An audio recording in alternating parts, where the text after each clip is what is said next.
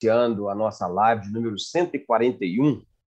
E nesta tarde, nessa tarde, noite maravilhosa, nós temos aqui a felicidade de termos conosco um amigo, né, Vicente Sevilha, pessoa que a gente estima muito. Eu, pessoalmente, é, pude contar com seu apoio lá na universidade, da qual nós éramos pró-reitor. Ele levou para nós lá uma palestra fantástica. Mas antes, eu vou apresentar para vocês o currículo dele, né? Um currículo grande, mas eu fiz aqui uma síntese.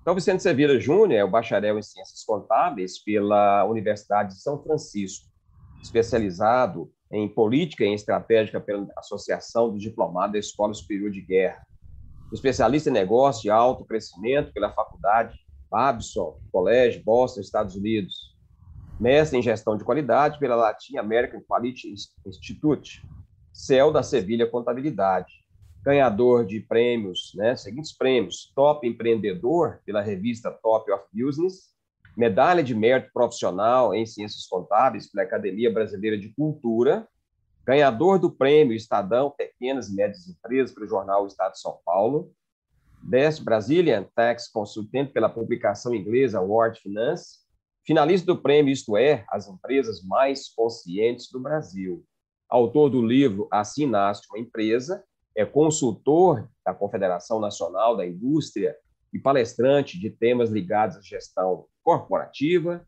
tributos, relações trabalhistas e contabilidade.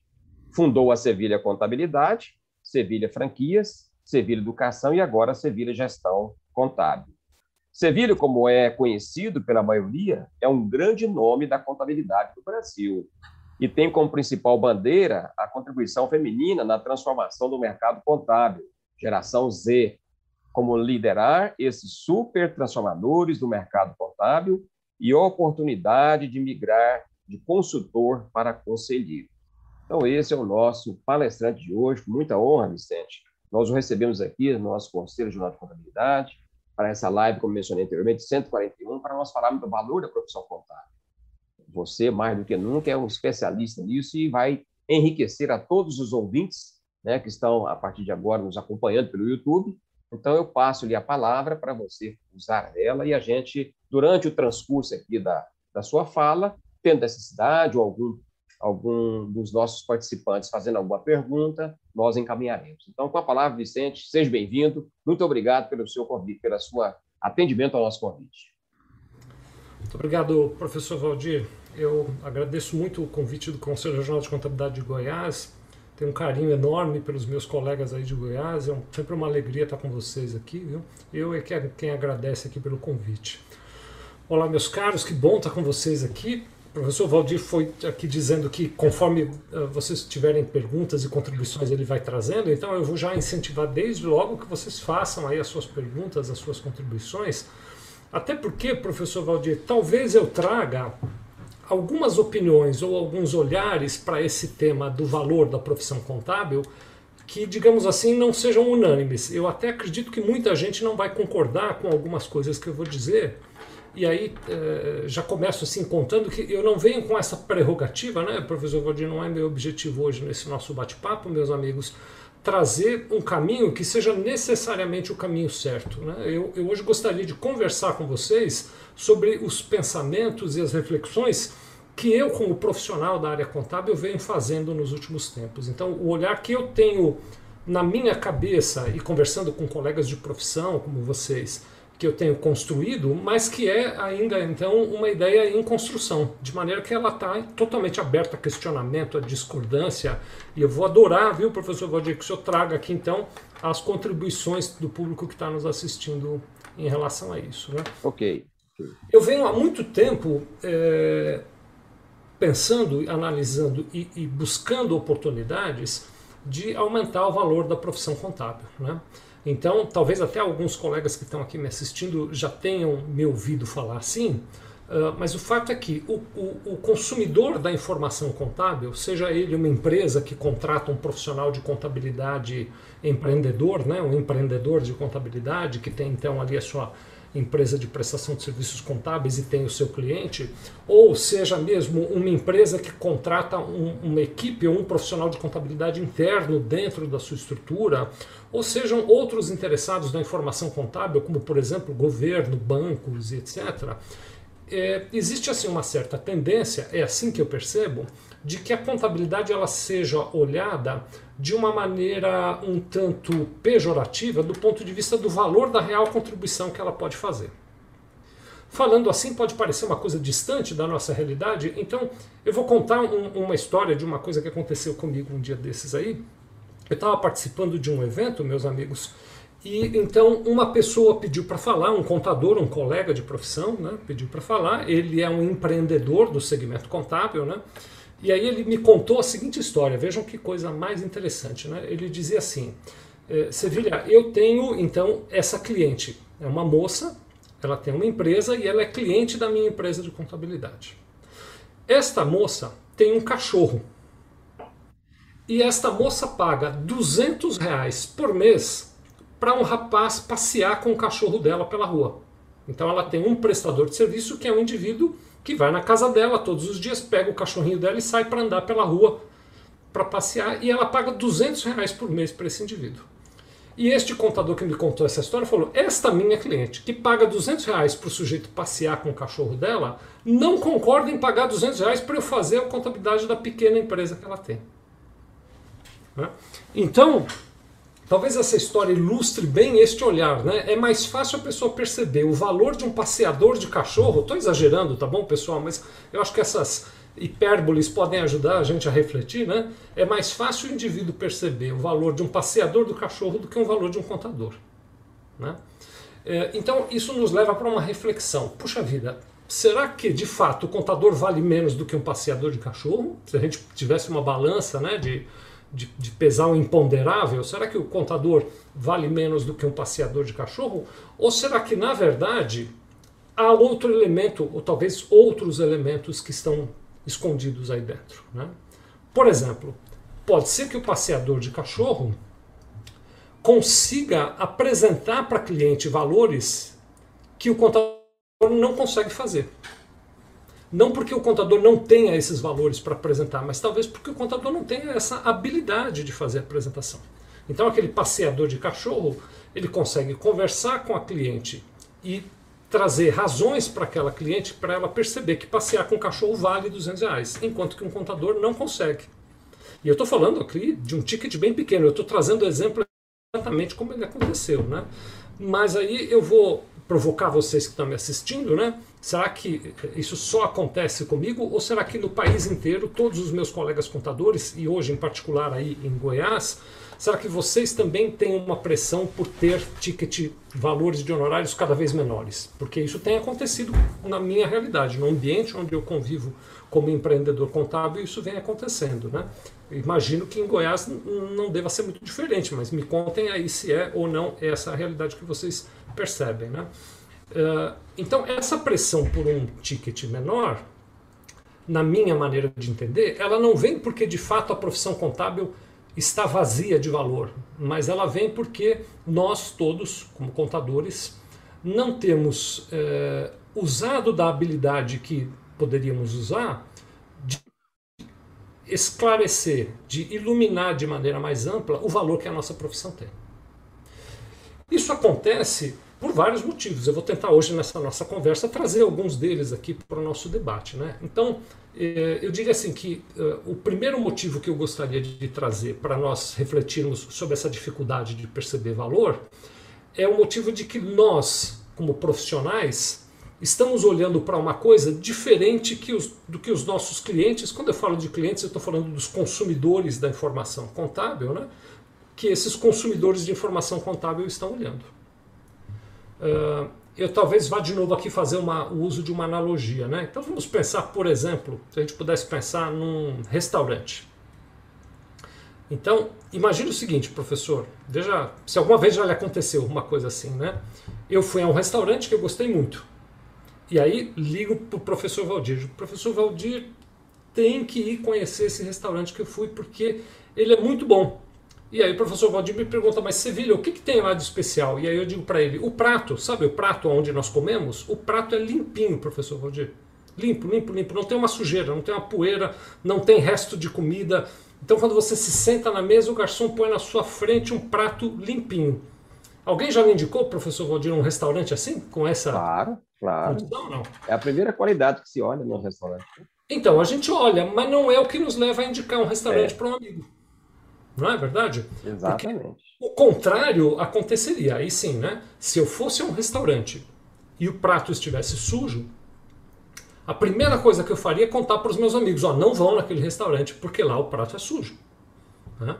Mas o que eu estou querendo dizer aqui é que o prato limpo ele é fundamental para o bom funcionamento do restaurante, mas ele não é um elemento de valor. E aí imaginem a seguinte situação: um restaurante dizer eu vou lhe cobrar um pouquinho mais, eu vou ter um, eu espero que você reconheça um valor maior do meu restaurante, porque eu tenho pratos limpos aqui no meu restaurante. Faria sentido para algum de vocês pagar mais caro ou perceber mais valor porque o prato é limpo? Faz parte da atividade, né, Sevilha? Faz parte da atividade. Faz parte da atividade. Isso é requisito básico. Né? Então, todos nós, quando olhamos para um restaurante, ou melhor, quando nós olhamos para os restaurantes, esse quesito do prato estar limpo, nós nem consideramos na hora de escolher o restaurante onde nós vamos comer, porque nós partimos do princípio de que todos os restaurantes vão nos oferecer um prato limpo. Alguém aí então poderia se levantar e dizer para mim: não, mas Sevilha, eu já fui a um restaurante que tinha um prato sujo. Eu não duvido. Mas essa seria a exceção, não seria a regra. Né? Então você vai ter, talvez, sei lá, se a gente criasse uma estatística, no meio de mil restaurantes, um teria um prato sujo. Todos os outros vão ter o prato limpo. E, e não vão fazer disso um instrumento de valor. Então, eu também poderia dizer o seguinte para vocês. É, não acredito que alguém de vocês já viu, se viu me conta, mas acho que não tem, eu nunca vi. Um restaurante fazendo a seguinte propaganda dele mesmo, né? Dizendo: venha comer no nosso restaurante, o prato é limpo. Não, não faria nem sentido. Eu acho que a gente, se, se nós víssemos uma propaganda dessa em algum veículo aí de divulgação, nós iríamos até achar engraçado. Nós iríamos achar, peraí, mas que piada é essa? Né? É óbvio que o prato é limpo. É natural, é claro, é, é, é transparente que o prato é limpo. Não, não se pensa nesse aspecto. Né? Uh, agora, quando a gente traz essa analogia para o mercado de contabilidade, talvez a gente comece a enxergar assim, alguns elementos que uh, destoam da percepção de valor do nosso cliente. Ah, então, deixa eu deixar muito claro, né? O prato limpo é importantíssimo para um restaurante, é fundamental para um restaurante, mas não é o prato limpo sozinho que agrega valor. Né? No ambiente de contabilidade, eu acredito que uh, a gente tem também um, um aspecto semelhante a esse, que é o aspecto de que, tecnicamente, eu sou competente. Então, um contador ser tecnicamente competente é um elemento que eu, poderia, que eu poderia comparar, com a licença de todos vocês, por isso que eu digo que talvez alguns de vocês fiquem até zangados comigo, né? com o prato limpo. É o mínimo que um contador pode oferecer. Então, quando eu entro na profissão contábil, em qualquer nível de atuação que eu deseje atuar, né? eu ser competente naquilo que eu faço é o equivalente a um restaurante oferecer um prato limpo para o seu cliente. De maneira que os clientes, então, que olham para o mercado de contabilidade, eles não olham para o mercado de contabilidade pensando assim: eu vou procurar um contador que tecnicamente tenha competência de fazer o que eu preciso. Ele pensa somente assim: eu vou procurar um contador. Subentende-se que ele terá capacidade, ele estudou para isso, ele preparou para isso. É óbvio que tem algumas especializações e tal, mas até nisso ele pensa: se na minha atividade esse contador não puder me ajudar, não tiver competência, ele vai me dizer: falou, vou te indicar um colega que é mais capacitado do que eu nessa área. Né? Então, os clientes da, uh, dos serviços de contabilidade, pode até ser que alguém diga está errado, mas o olhar que eles têm é todo contador que eu procurar tem capacidade técnica.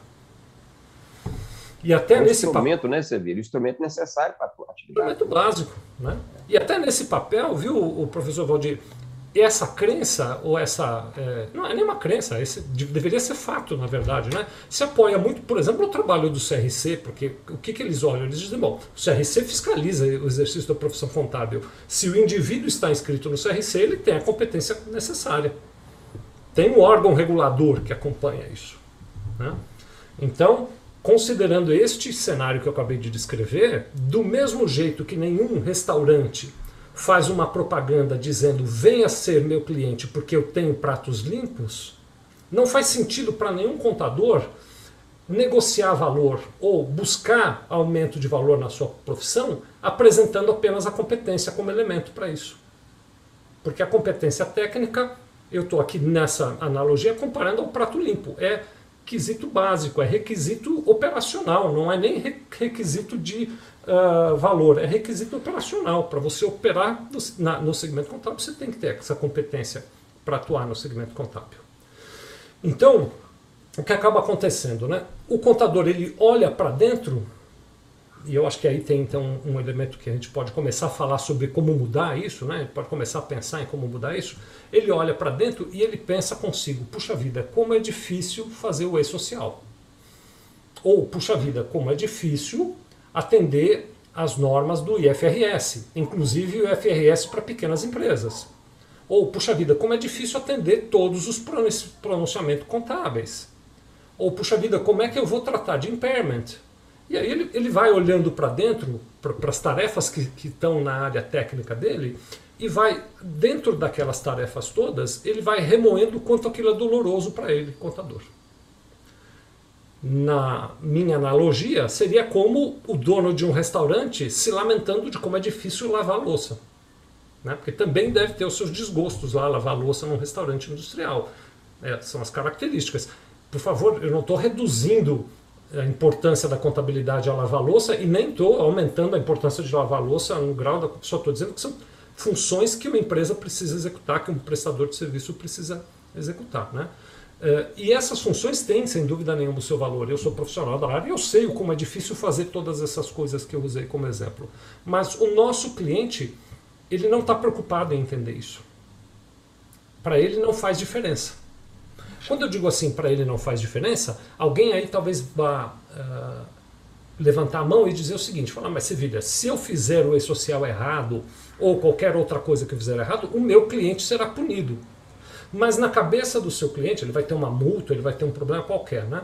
Mas na cabeça do seu cliente, o que ele pensa é: se eu for punido, eu vou exigir que esse contador me indenize, porque eu tenho um contrato de prestação. Então, na cabeça dele, o que ele diz? Eu tenho um seguro, até para as punições que eu tiver. Então, eu, ele, esse é nosso cliente, ele olha para essa relação dizendo: eu não preciso me preocupar com o quesito técnico. Se tudo que você tem para oferecer para mim é o trabalho técnico, e eu entendo que todo trabalho técnico é igual, então eu vou procurar o menor valor. Assim como eu diria para um restaurante, se a única coisa que você tem para me oferecer é o prato limpo, e eu entendo que todo restaurante tem prato limpo, então eu vou escolher o restaurante que tenha o menor preço. Eu acabo nessa condição caindo na disputa por preço. Porque eu não fui capaz de mostrar para o meu cliente que eu faço muito mais do que aquilo por ele que além de ter o prato limpo, eu sou capaz de trazer para ele vários outros elementos de valor que, a bem da verdade, às vezes nem eu mesmo percebo. Às vezes nem eu mesmo noto que eu trago. Né? Então, vou trazer alguns exemplos aqui de elementos de valor que nós contadores somos capazes de gerar, mas não somos capazes de mostrar com clareza para o cliente. Né? Vou dar um exemplo bem simples, talvez um ou dois aqui, exemplos muito, muito simples. Né? Será que já aconteceu com vocês, de um cliente de vocês, é, procurá-los e dizer o seguinte: escuta, você pode me mandar o meu contrato social? Ou você pode me mandar, por exemplo, o meu cartão do CNPJ? Ou será que você poderia me mandar o contrato de trabalho do funcionário tal?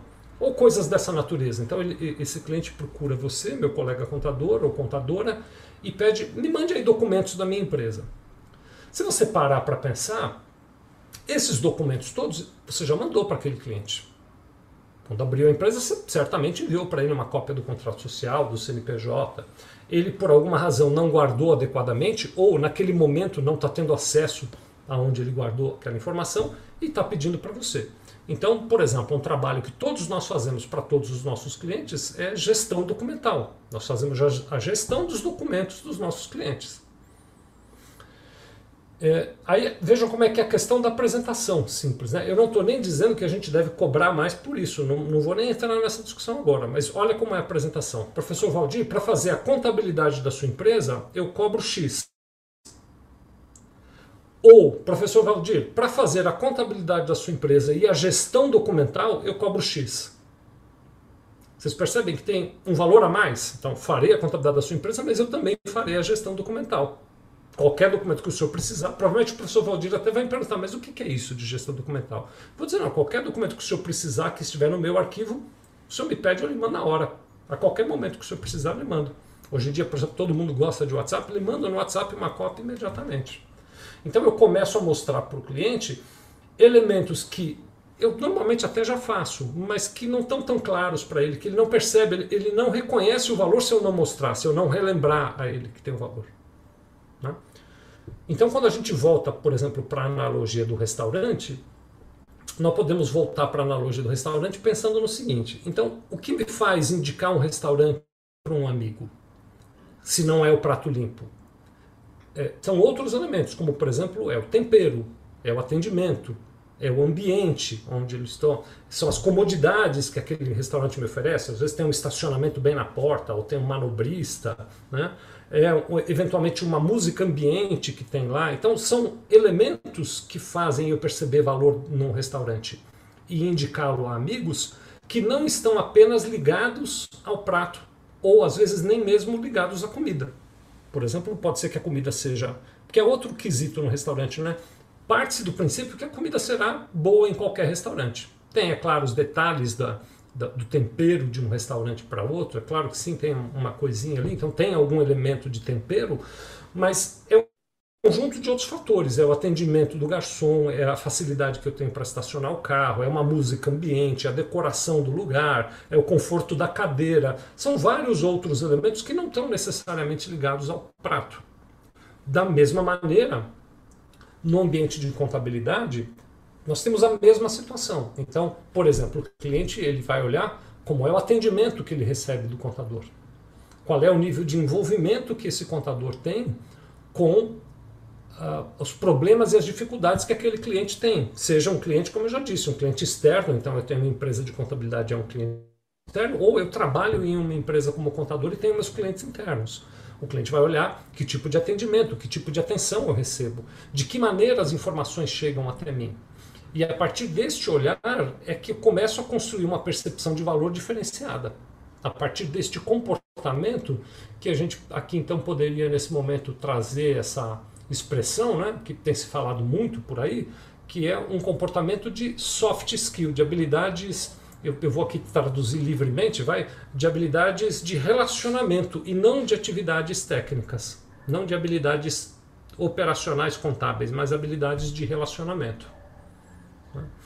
Essas habilidades de relacionamento, elas são habilidades que, então, na maioria das vezes, não estão diretamente relacionadas com a produção da informação contábil, mas sim com a maneira como eu apresento, trato e levo esta informação para o meu cliente.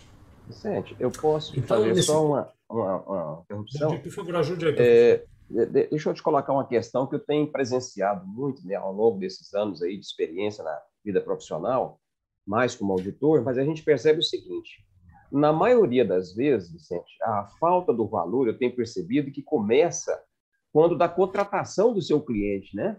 O cliente, na, normal, via de regra, ele não conhece o que é contabilidade, não sabe essas nuances. Você citou aí o E-Social, citou várias particularidades aí que o cliente sequer sabe que isso existe. Então, de repente, talvez é, é, se, o, se o contador, a contadora, é, na sua contratação, já começar a descrever para o seu pretenso cliente quais seriam os seus trabalhos, o que, que ele poderia esperar dele, isso não poderia aumentar a credibilidade ou talvez o entendimento do que, que aquele cliente poderá esperar do contador, porque de repente ele é, é muito comum, eu quero contabilidade. Ele acha que contabilidade na cabeça dele é uma coisa muito simples. Mas muitas vezes ele não tem conhecimento que a coisa é mais complexa do que isso existe. Ele não sabe dessas expertises tem que ser. Será que não começa por aí, Vicente? Então, eu entendo que tem esse elemento fundamental. Então, esse é um elemento de base, né? É um elemento do fundamento. Tem toda a razão, professor Valdir. Então, de é, estabelecer de maneira clara os, o, o, qual é o papel técnico de atuação. Sem dúvida nenhuma que isso precisa estar definido ali, né? Inclusive, por uma questão de, de relacionamento, definir as responsabilidades. Então, por exemplo, eu posso ter um, um documento tal em que eu me é, proponho a apurar os impostos mas eu deixo para o cliente a tarefa de emitir a nota fiscal. Esse é um tipo de relacionamento. Ou eu posso ter um outro relacionamento no qual eu digo, eu apuro os impostos e se emitir notas fiscais para você é um assunto complicado, eu me disponho a oferecer esse serviço adicional de emitir as notas fiscais para você também.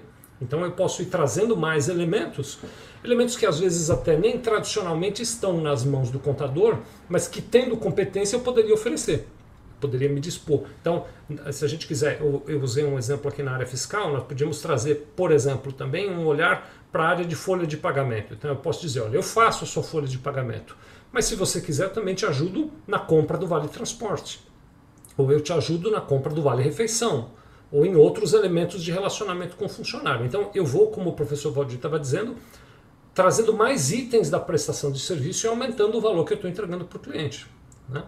Mas simplesmente relacionar, professor Valdir, relacionar esses itens, talvez não cause, não cause no cliente a reação que a gente esperava. Então, veja o que acontece. Né? Vou trazer uma outra história aqui, para a partir da sua provocação a gente conseguir entender como é que eu mostro o valor disso para o cliente, além de simplesmente colocar numa relação o que eu vou fazer. Né?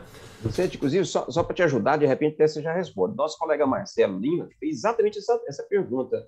Como que nós transformamos valor em preço? Quer dizer, acho que vai nessa linha que você vai explicar. Vamos, fazer, vamos falar um pouquinho sobre isso, né? É, então eu vou contar essa história porque ela pode servir de base para essa explicação que eu vou dar agora. Outro dia desses eu estava falando com uma dupla de contadores aqui do estado de São Paulo e ele, eu, eu tinha acabado de conhecê-los.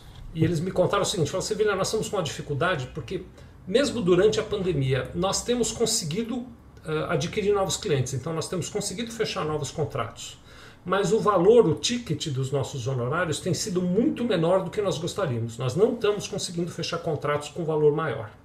Tá?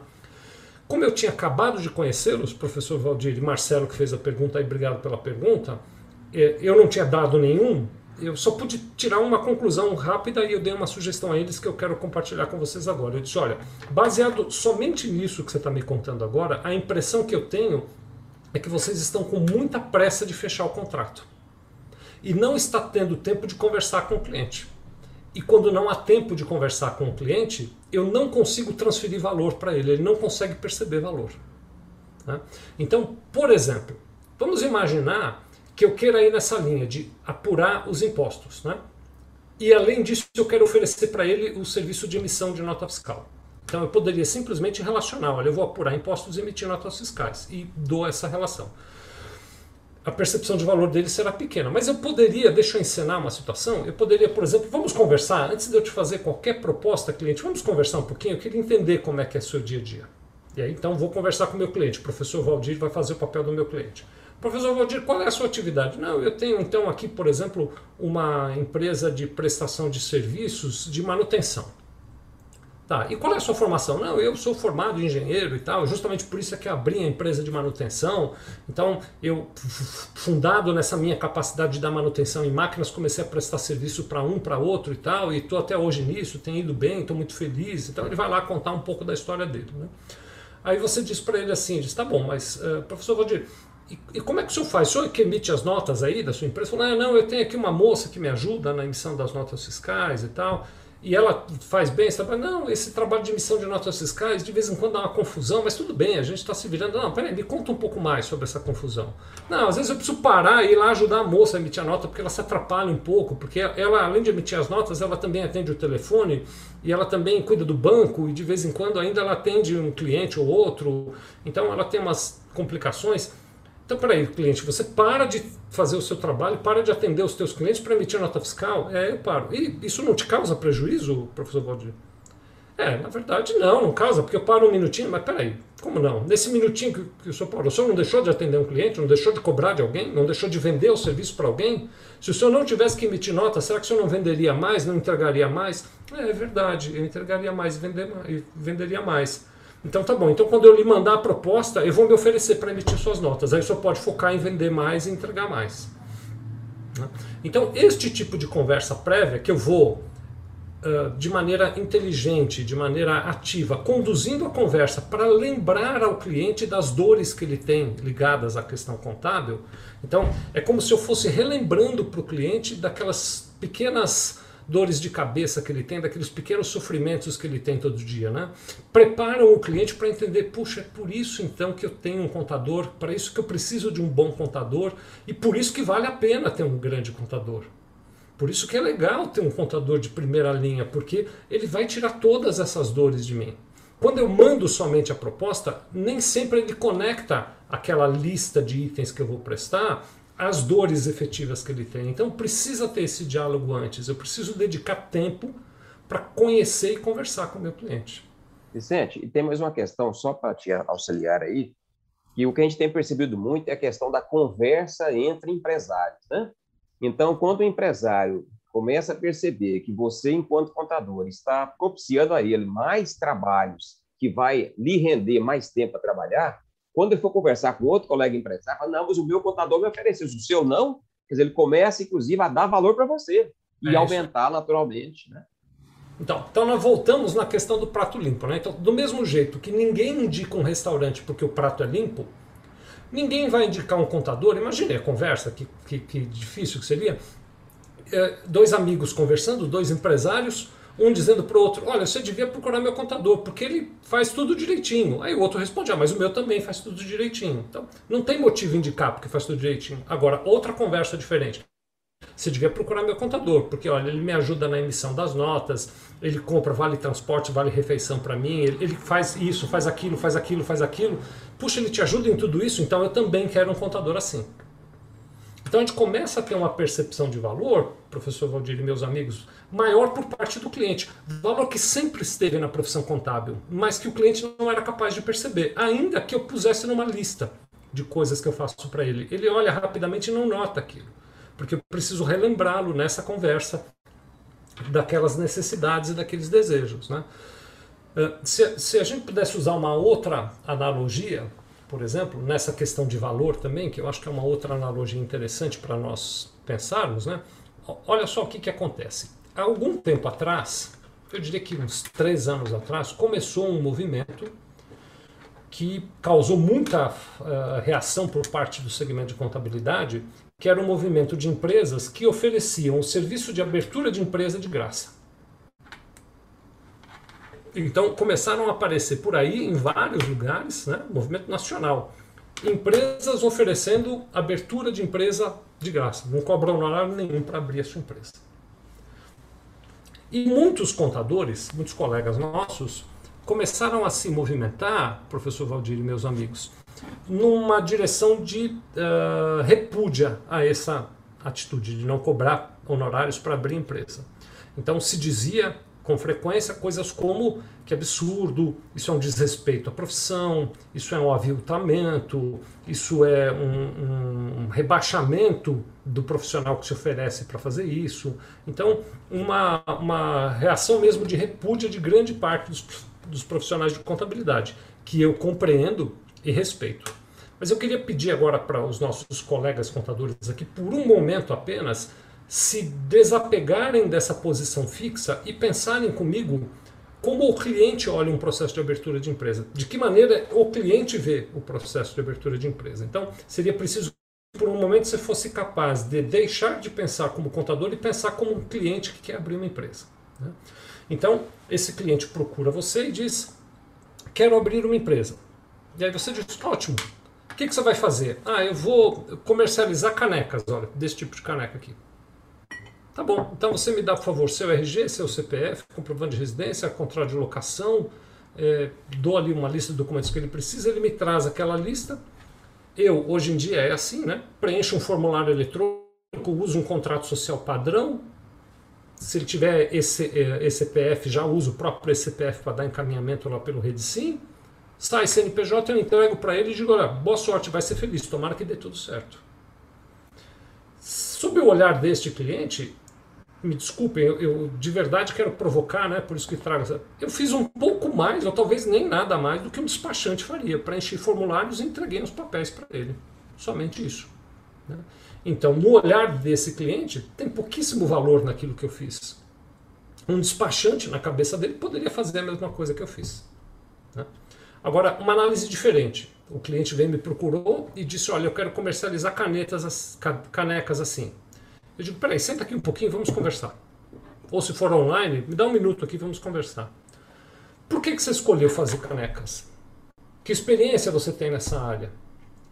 Da onde virá o dinheiro para financiar o início das operações da empresa? Você já fez um orçamento para pensar nisso? Quanto é que vai custar? As primeiras canecas, as coisas que você precisa? Você já fez essa análise? Não, eu não fiz, mas eu tenho lá, sei lá, uns 50 mil guardados, ou uns 100 mil, ou um milhão, seja lá o número que ele tiver, eu tenho esse dinheiro guardado, vai dar. Eu disse, bom, mas pouco ou muito, precisa fazer um plano para saber se isso vai dar certo ou não, né? Uh, como é que você vai uh, uh, distribuir? Para que tipo de público você vai vender? Qual é o diferencial que a sua caneca tem? Por que, que eu compraria uma caneca sua e não uma caneca que o teu concorrente vende? Você já fez um plano de negócios pensando, por exemplo, em marketing, distribuição e armazenamento nos fornecedores? E mais, enquanto a empresa não tiver no ponto de equilíbrio, como é que você vai pagar suas contas pessoais? Como é que você vai equilibrar a tua família? Você é casado, tem filhos? Como é que é isso? Ou você é casada, tem filhos? Como é que é essa história? Como é que você vai organizar a tua família? Então eu começo a provocar no, no, no, no cliente, no sujeito que quer abrir uma empresa, uma reação de reflexão maior. Ele diz: é verdade, tem perguntas aí que eu não sei responder. E aí ele percebe, fala: tá bem, preencher os formulários e abrir a empresa é uma ação que para ele é mecânica. Mas quando o professor Valdir me chama, me faz todas essas questões e se oferece para me ajudar a pensar nisso, isso tem muito valor para porque eu tá poderia, por exemplo, nele, pegar né? os... é, porque eu poderia pegar, por exemplo, os meus 50 mil ou os meus 100 mil ou a minha economia de uma vida e pôr numa empresa e acabar com todo o meu dinheiro. E o professor Valdir agora está me ensinando a pensar melhor, a não fazer isso de maneira impensada, a programar o que eu farei. Então, vale a pena contratar esse serviço, vale a pena pagar por isso. Esse indivíduo que passou por essa situação que eu acabei de descrever, ainda que ele tenha alguém oferecendo a abertura de graça, ele vai dizer: não, não, eu prefiro pagar para o professor Valdir o honorário que ele vai me cobrar. Porque eu quero é o valor que ele vai me entregar. Eu não quero um cartão de CNPJ na mão, um número de CNPJ. Eu quero esse valor que o professor Valdir vai me entregar. Só que isso depende dessa paciência de eu me sentar com o cliente e dedicar tempo para o relacionamento com ele. E ele já vê nisso, né, Vicente, um, um seu contador futuro, né? Não só a pessoa que está abrindo a sua empresa. Né? Claro, a partir daí ele já cria os elementos necessários para dizer, então é esse tipo de contador que eu quero. Né? Uh, então, por exemplo, um, um dos dados, uh, uh, um dos papéis muito importantes da contabilidade é fornecer informações para os seus clientes. Né? E aí a gente pode ter mais uma análise em relação a essa questão das informações. Né? Nós não estamos falando aqui de fazer a profissão contábil do ponto de vista técnico de outra forma. A técnica contábil é a técnica contábil, é o que a gente aprende na academia, não tem o que discutir. Mas é a apresentação dessa técnica para o cliente. Né? Então, é, eu, eu, aqui está me ocorrendo um exemplo que vale a pena a gente analisar, é como quando você vai a um restaurante, de novo indo no segmento do restaurante, e pede um prato de macarrão. Né? Então você vai a um restaurante, pede um prato de macarrão, vai a outro restaurante, pede também o mesmo prato de macarrão. No primeiro restaurante, vem o macarrão bem cozido, bem temperado, com molho e um pouco de queijo. Pronto, no prato. Acabou. Garfo e faca, você come ali. No segundo restaurante, vem o macarrão, mas ele vem arrumadinho no prato, o molho faz um desenhozinho no prato, é o mesmo molho, mas faz um desenhozinho no prato. Eles colocaram por cima uma folhinha de manjericão, uma rodelinha de tomate aqui do lado. É o mesmo prato, são os mesmos ingredientes, mas quando você olha, você são diferentes, embora sejam iguais. Se eu levar aqueles dois pratos para um laboratório e encomendar uma análise, faça uma análise química de todos os ingredientes, eles vão dizer é o mesmo prato. O laboratório vai me responder dizendo é o mesmo prato. E aí eu vou dizer não era o mesmo prato. Eram pratos diferentes. Eu vi que eram pratos diferentes embora todos os ingredientes fossem o mesmo. Então, o ingrediente técnico é o mesmo, mas a maneira como você apresenta, né, essa gourmetização, a gente podia chamar assim, da informação contábil, é o que cria a percepção de valor. Então, outro dia desses, o professor Valdir, estava numa, numa live e junto comigo estava o, o Sérgio Shimomoto, que é, atualmente ele é presidente da, do Instituto Fenacom. Na ocasião, ele estava presidente do SESCOM aqui em São Paulo. E nós estávamos falando também, discutindo essa questão da profissão contábil, né? E olha a minha ousadia, né? na, na, presença dele, junto com o, o Sérgio Shimomoto, eu disse o seguinte: falei, não, porque a questão é que os clientes não usam o balanço e o balancete. Então eu, eu falei isso ali para dizer que os clientes não, não, não, são usuários da informação que está no balanço e no balancete. Imediatamente o professor Sérgio pediu, peraí, dá licença, desculpe, eu quero fazer uma colocação, Sevilha, porque você está errado. Eu disse, claro, eu ainda pensei, né, vou tomar uma bronca agora ao vivo aqui, né? Como se eu estivesse tomando uma bronca do professor Valdir, imagina a vergonha que eu passaria, né? Aí o professor Sérgio disse, você está errado porque ainda esta semana eu fui visitar um cliente meu, o Sérgio contando, né? E ele estava na mesa com o balancete e ele estava usando o balancete. Eu disse, puxa, Sérgio, que maravilha, quem dera todos fossem assim. Ele falou, não, deixa eu terminar. O balancete estava virado ao contrário e ele estava usando de rascunho o balancete. Mas ele estava usando o balancete que eu mandei para ele. Para outra finalidade. Para outra finalidade, que não era a finalidade contábil. Então, no fim, ao invés de dar bronca, ele queria enfatizar o exemplo que eu estava trazendo, né? Que assim até de rascunho o balancete serve, mas não serve para análise contábil, né? não serve para análise formal. É porque o balancete entregue da maneira que está, ele é o prato de macarrão do primeiro restaurante, sabe? O macarrão esparramado no prato, aquele molho colocado em cima, o prato na sua frente, coma aí, é nutritivo. Né? O que eu estou falando é de um balancete que seja como o segundo prato, onde tem o macarrão arrumadinho no prato, o molho decorando ali alguma coisa, uma folhinha de manjericão, uma rodelinha de tomate. Então, que, que, como é que eu faço isso? Eu pego a informação que já está no balancete contábil, que tecnicamente é perfeita, porque eu trabalhei de maneira adequada, né? e crio um resumo no qual eu vou realçar as coisas para as quais eu quero que o meu cliente preste atenção e que para eles são relevantes. Então eu posso realçar coisas como, por exemplo, olha, me parece que o seu estoque está elevado demais em relação ao seu volume de venda. Estou dando exemplos aqui, mas aí eu já destaco aquilo para ele. Preste atenção no seu estoque. Recomendo que você preste atenção no seu estoque. Posso até conjugar essa informação com outra, né? Então eu posso continuar dizendo, especialmente porque tem muito dinheiro no seu estoque, mas eu percebo que você está tomando crédito nos bancos e pagando juros. Então eu tenho a impressão de que você tem dinheiro parado na prateleira e está pagando juros para o banco para manter o estoque na prateleira. Então você começa a colocar esses elementos de decoração. Esse é o manjericão, esse é o tomate, esse é aquele aquela gourmetização que eu estou fazendo. Alguém poderia dizer, não, mas a informação é igual a que está no balancete. É, assim como o macarrão do primeiro prato e do segundo é igual. Mas a apresentação da informação é que muda. E quando eu apresento a informação de uma maneira diferente, o meu cliente olha para aquilo e diz: Este contador tem muito valor. Né? Então, por é, exemplo, tem só uma questão que eu queria só te, te complementar, te ajudando. Na, na, na, faculdade, nós temos lá 50 disciplinas em média, né? Tem uma que chama análise e balanço, né? Quer dizer, muitas vezes o contador esquece, porque o balancete é padrão. Quer dizer, qualquer cliente pegar qualquer balancete de qualquer empresa, praticamente ele é a mesma coisa, que as contas são padronizadas. Mas isso que você acabou de mencionar é exatamente aquilo que é uma análise é, muito simples até, né, por sinal, mas ela acaba mostrando para o empresário que, a partir da contabilidade, utilizando ela com a análise que o contador está trazendo, ele pode ter uma série de inferências que, de repente, não está enxergando. Exatamente. Até porque, em geral, né, para as empresas pequenas e médias, o cotidiano do empresário é muito dinâmico, muito cheio de assuntos para cuidar. Ele muitas vezes não tem essa percepção clara. Né? É interessante isso, né? porque o empresário ele pode se enganar seguinte ele pode entrar, olhar aquele estoque cheio, ficar todo satisfeito, dizendo, nossa, eu estou bem estocado, estou pronto para atender meus clientes e tal, né? E ao mesmo tempo está pegando dinheiro no banco e ele não conecta na cabeça dele essas duas questões. Que o dinheiro que ele está pegando no banco é para financiar aquele estoque parado que ele tem guardado. Na cabeça dele essa ligação não está clara, de tão consumido que ele está pelo negócio. É claro, estou dando um exemplo, né? Mas se eu conseguir usando esse exemplo que eu estou trazendo, dizer para ele: olha, vamos fazer um plano para diminuir o seu estoque e, portanto, diminuir a necessidade de você tomar capital de terceiros e, portanto, por exemplo, os dois mil reais de juros que você está pagando hoje em dia, estou pondo aqui só um exemplo, né? Eh, você não vai precisar pagar mais e para isso eu vou te cobrar mil reais a mais de honorários? Na conta do contador, do, do, do cliente, perdão, o que, que ele está imaginando? Puxa, eu vou economizar dois mil, vale a pena dar mil reais para esse contador. Fora que ele ainda vai me ajudar a economizar em mais outros lugares. Porque o nosso cliente, mais do que o requisito técnico, o que ele quer é a nossa ajuda efetiva no dia a dia dele, naquelas coisas que ele não é capaz de ver e que está na nossa mão ver.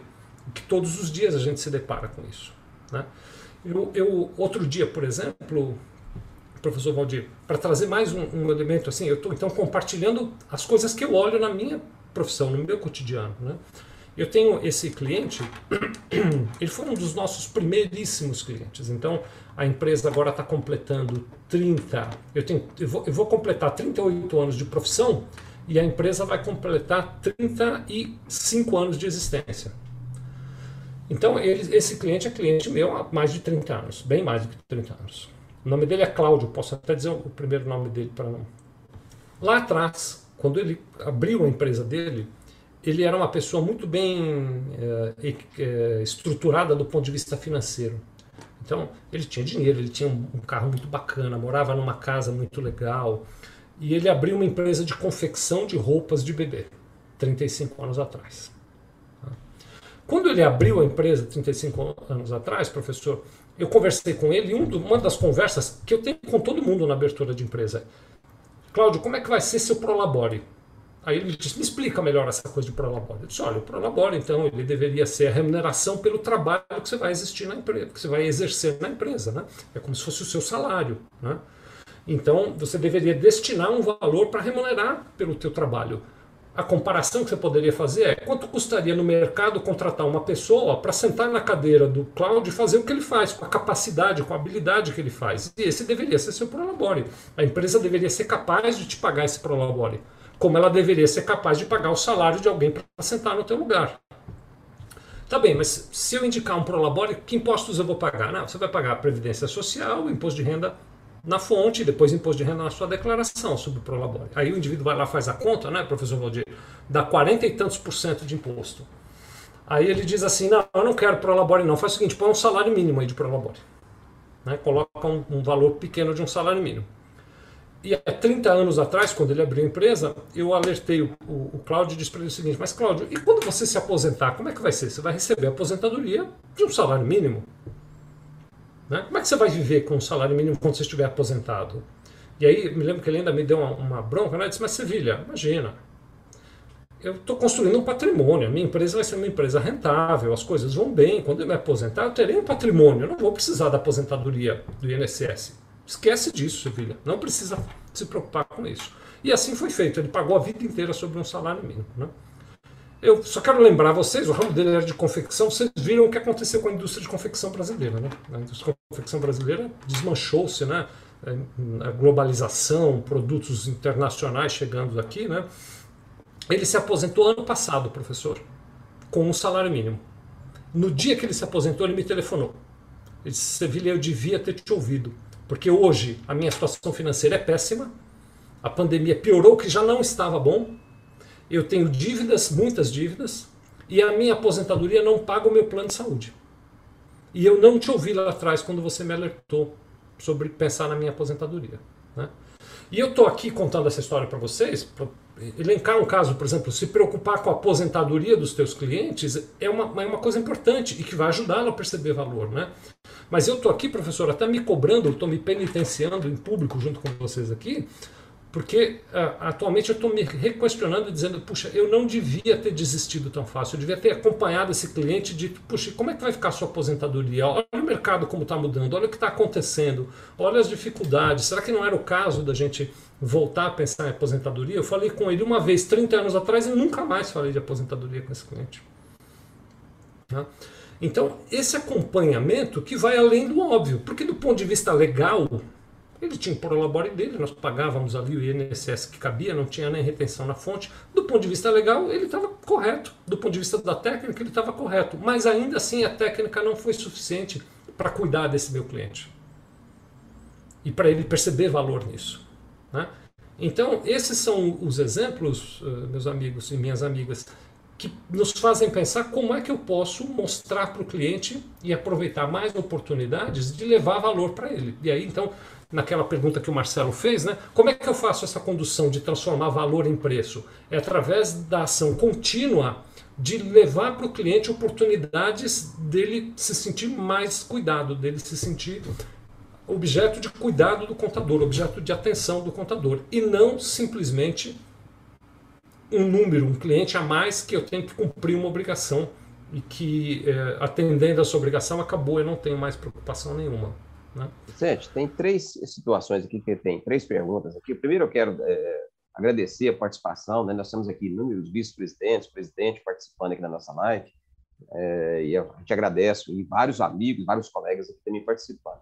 E um dos nossos conselheiros, o Francisco Canidé, ele, ele faz a seguinte provocação. Em resumo, o contador tem que ser, então, um consultor e não um assessor. Né? Ele vem fazendo essa provocação. E também o Divino Mar, que é outro amigo nosso, ele fala que diante desse cenário todo né, que está sendo é, colocado, nós estamos no Brasil e não é possível é, o contador é, clínico geral, ele tem que ser um especialista. Eu queria que você comentasse essas duas questões, porque a, a nossa conselheira também, Ana, é, Ana Rosa, cita, né, porque na, na, pelo que ela está percebendo, para nós fazermos tudo isso, tem que entrar dentro da empresa, tem que conhecer mais a empresa, não pode ser simplesmente né, esse olhar externo, né, tem que ter uma contextualização. Eu queria que você comentasse esses três aspectos. Obrigado a todos por participarem. Tenho grandes amigos aí em Goiás, no CRC de Goiás. Um, um grande abraço apertado para todos aí. Assim que essa confusão toda acabar, eu quero visitar vocês aí para matar saudades. Né? Uh, então, na verdade, assim, é, o que a gente pode pensar a respeito disso? Né?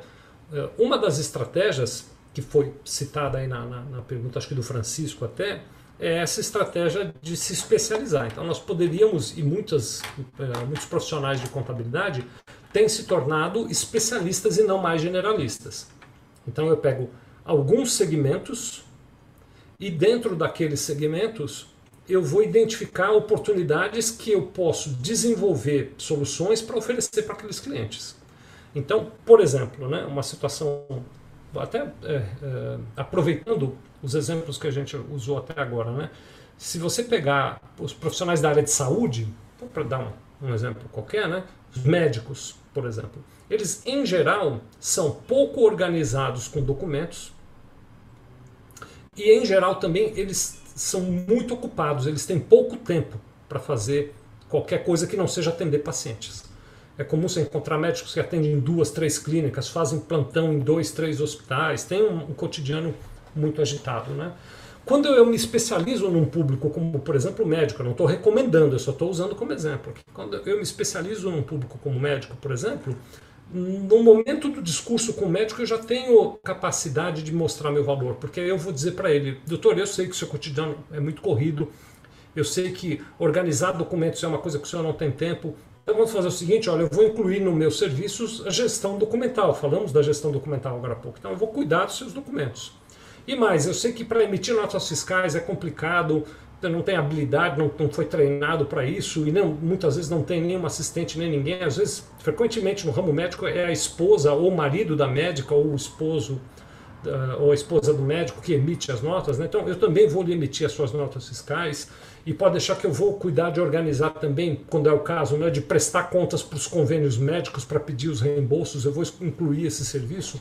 Então eu começo a criar serviços especializados e personalizados para aquele segmento e fica muito mais fácil de eu mostrar meu valor. Então essa estratégia da segmentação, da especialização, é uma estratégia que pode sim ser muito interessante.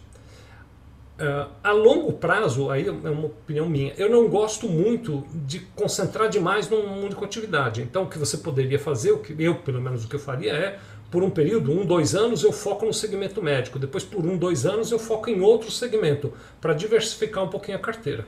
É, eu, recentemente, por exemplo, nessa época da pandemia, eu tenho um amigo, o professor Valdir e meus amigos, ele tem um escritório de contabilidade especializado em agência de viagens. Ele só atende agência de viagens. Você imagina o que foi a pandemia para esse meu colega. Né? Porque as agências de viagem praticamente ficaram sem receita nenhuma durante esse período. Né? Depois eu, eu, soube outro dia de uma empresa de contabilidade que só tendia bufês de festas, sabe esses bufês de festas? Imagina, durante a pandemia também.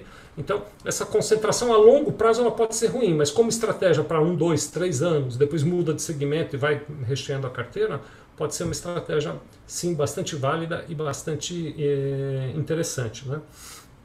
Da mesma maneira, a gente pode olhar para essa uh, questão uh, com um, um, olhar mais amplo. Né?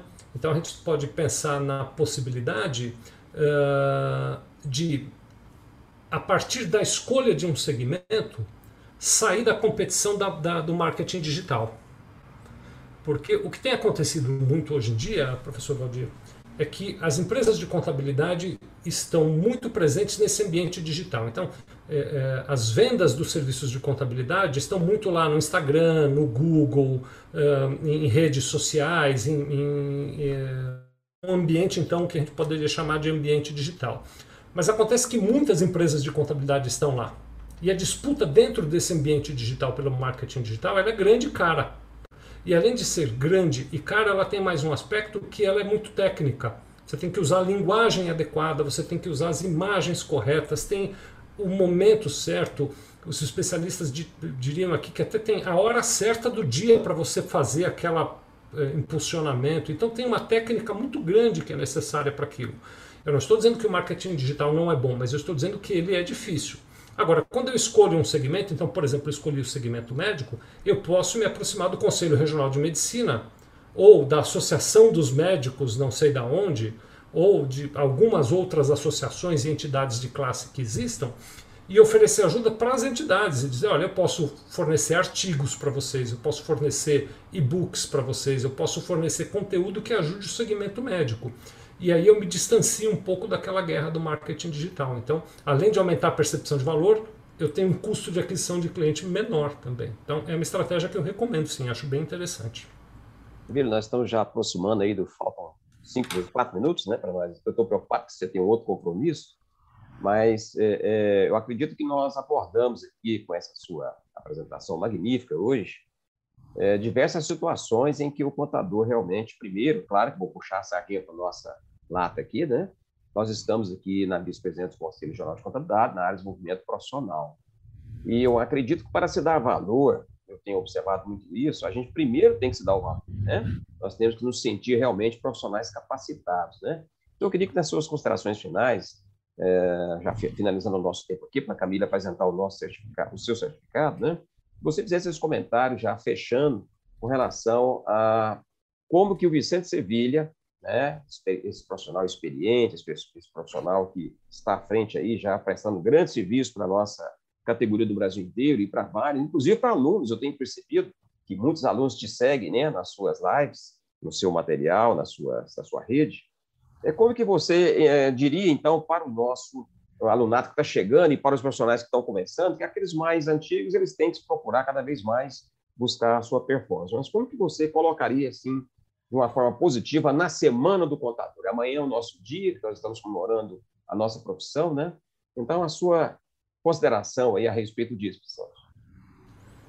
Bom, eu acho que nós podemos resumir uh, essa busca por valor uh, em um olhar mais uh, focado no cliente.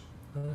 Eu entendo que os profissionais, tanto mais novos quanto aqueles que já têm mais experiência, eles precisam compreender que o risco maior da profissão contábil é o risco de ser vista como uma profissão irrelevante. Uh, e ela só será vista como uma profissão irrelevante se nós nos comportarmos como irrelevantes, como alguém que está só focando na obrigação, na tarefa do processo. Né? Então, eu defendo muito que o nosso olhar seja para o cliente, que nós tenhamos assim uma implacável busca de entender o nosso cliente e de não perder nenhuma oportunidade de ser útil para o cliente naquelas necessidades do dia a dia. Né? A gente poderia chamar isso de centricidade do cliente. Coloque o cliente no centro do teu negócio. Ao contrário do que você pode imaginar, você profissional de contabilidade, a sua profissão não tem a ver com você e não tem a ver com contabilidade. A sua profissão tem a ver com ajudar o teu cliente de maneira legítima, de maneira verdadeira. Não desista, não perca nenhuma chance de ajudar o seu cliente com a sua capacidade contábil e nossa profissão com isso só vai ganhar e só vai se tornar cada vez mais valorosa. Parabéns viu, a todos os meus colegas contadores e contadoras e que a nossa profissão seja ano após ano reconhecida como uma profissão de elevadíssimo valor. Obrigado, Vicente. Excelentes considerações.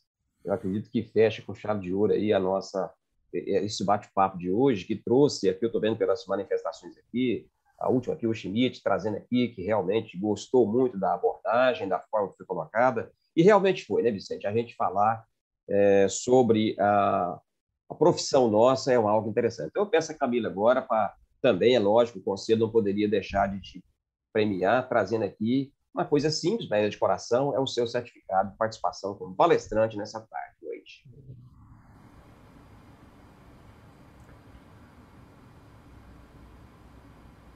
Bom, deixa eu tentar. Parece que o dela travou lá. Camila, então você tira aí que eu vou tentar mostrar daqui. Agradeço muito, viu, pelo convite mais uma vez, enquanto vai mostrando aí, pela uh, presença de todos vocês que estão conosco aqui. E especialmente quero aqui reconhecer uma coisa que é fundamental, o valor dos nossos conselhos regionais de contabilidade, do Conselho Federal de Contabilidade, nossa profissão não teria nem chance de, de construir valor sem a presença desses conselhos e dos profissionais de contabilidade que se doam para cuidar dos nossos conselhos. E obrigado a vocês todos do CR6 do Brasil inteiro. Deixa eu tentar colocar para você aqui agora. O computador da Camila parece que travou. Então tá aí, Vicente. O nosso ah, certificado, né? É de coração, é simples, é de coração. Certificamos que Vicente Sevilla Júnior participou como palestrante da Live 141 o valor da profissão contabilizado no canal do YouTube, CRCGO, das 18 às 19 horas que a gente dá. Assine o presidente Rangel e assine esse, esse profissional que nos fala, o professor Valdir Gonçalves. Eu quero te agradecer muito a sua participação, a participação de todas as pessoas, os conselheiros que estiveram aqui conosco, enfim, todos aqueles que passaram esse momento conosco aqui, é, tentando é, internalizar né, uma, uma, profissão, uma profissão nós, né, Vicente, eu acho que nós, nós estamos mais ou menos na mesma, mesma época de, de, de atuação na contabilidade, né? Mas a gente percebe que quão prazeroso é fazer contabilidade. Eu amo o que faço, nunca tive, eu tive a oportunidade de fazer, já disse isso muitas vezes, de fazer outras profissões, né, que eu fui corretor muitos anos, mas nunca tive. Eu acredito que essa é a profissão que nos dá não só o sustento financeiro, mas que nos dá prazer em fazer e o prazer exatamente em fazer isso que você colocou muito bem hoje, Sevilla, que é fazer com que o nosso cliente, a pessoa que vai ser o destinatário da nossa ação, que ele consiga ser um, um profissional, um, um, um, empresário mais feliz com o seu negócio, que ele consiga entender um pouco mais e que tenha em nós, como nós temos no nosso médico, a certeza de que nós estamos cuidando dele.